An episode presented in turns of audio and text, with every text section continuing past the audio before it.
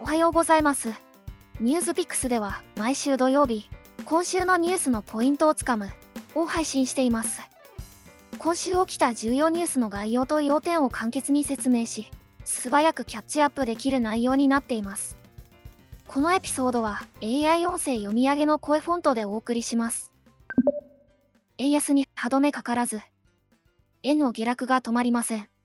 13日の外国為替市場で、円相場が一時1ドル126円台まで低下。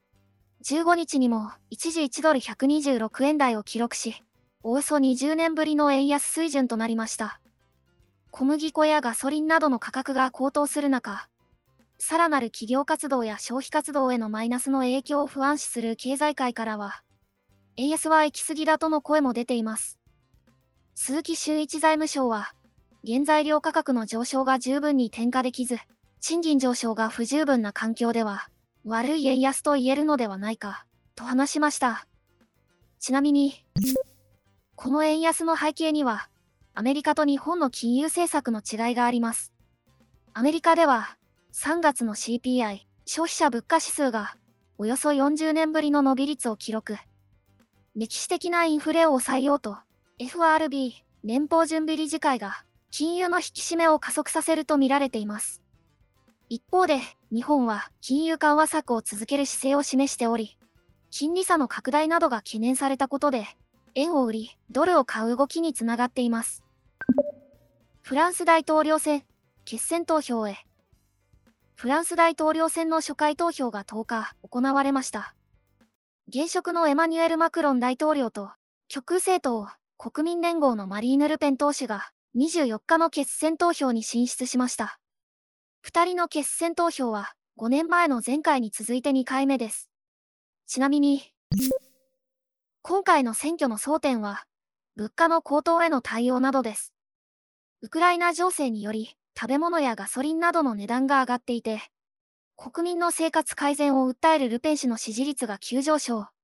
5年前は、マクロン大統領が66.10%を得票し、ルペン候補を大きく引き離しましたが、今回は接戦になると見られています。ルペン氏は、フランス人のためのフランスを維持するという極、反移民主義。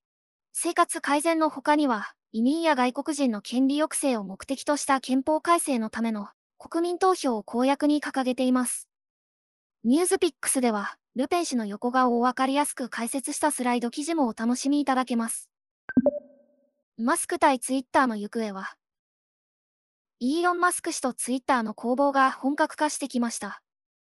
アメリカの電気自動車大手のテスラの CEO、イーロン・マスク氏が14日、アメリカの SNS 大手、ツイッターに買収の提案をしたことを明らかにしました。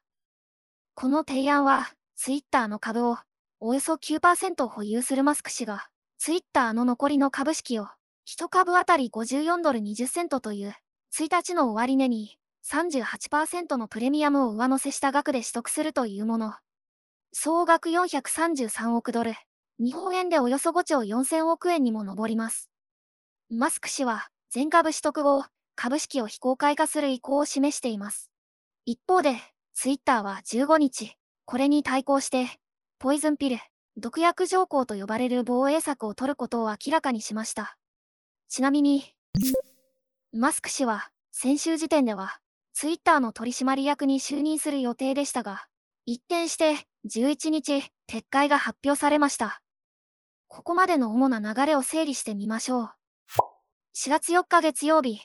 マスク氏のツイッターの株、およそ9%取得が判明。4月5日火曜日、マスク氏の取締役就任が発表。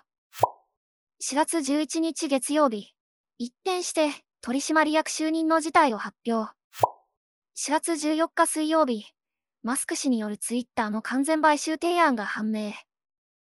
この背景には、言論の自由に関する意見の違いがあるとみられます。マスク氏は TED2022 で、ツイッターは一種のタウンスクエア、誰もが自由に発言できる場、人々が合法な範囲で自由に話せることが非常に重要だと発言。その一方、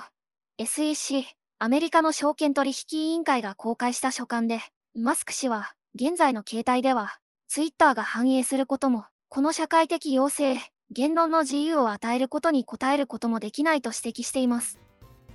今週のニュースのツボを AI 音声読み上げの声フォントでお送りしました。また来週土曜日にお会いしましょう。皆さん、素敵な週末をお過ごしください。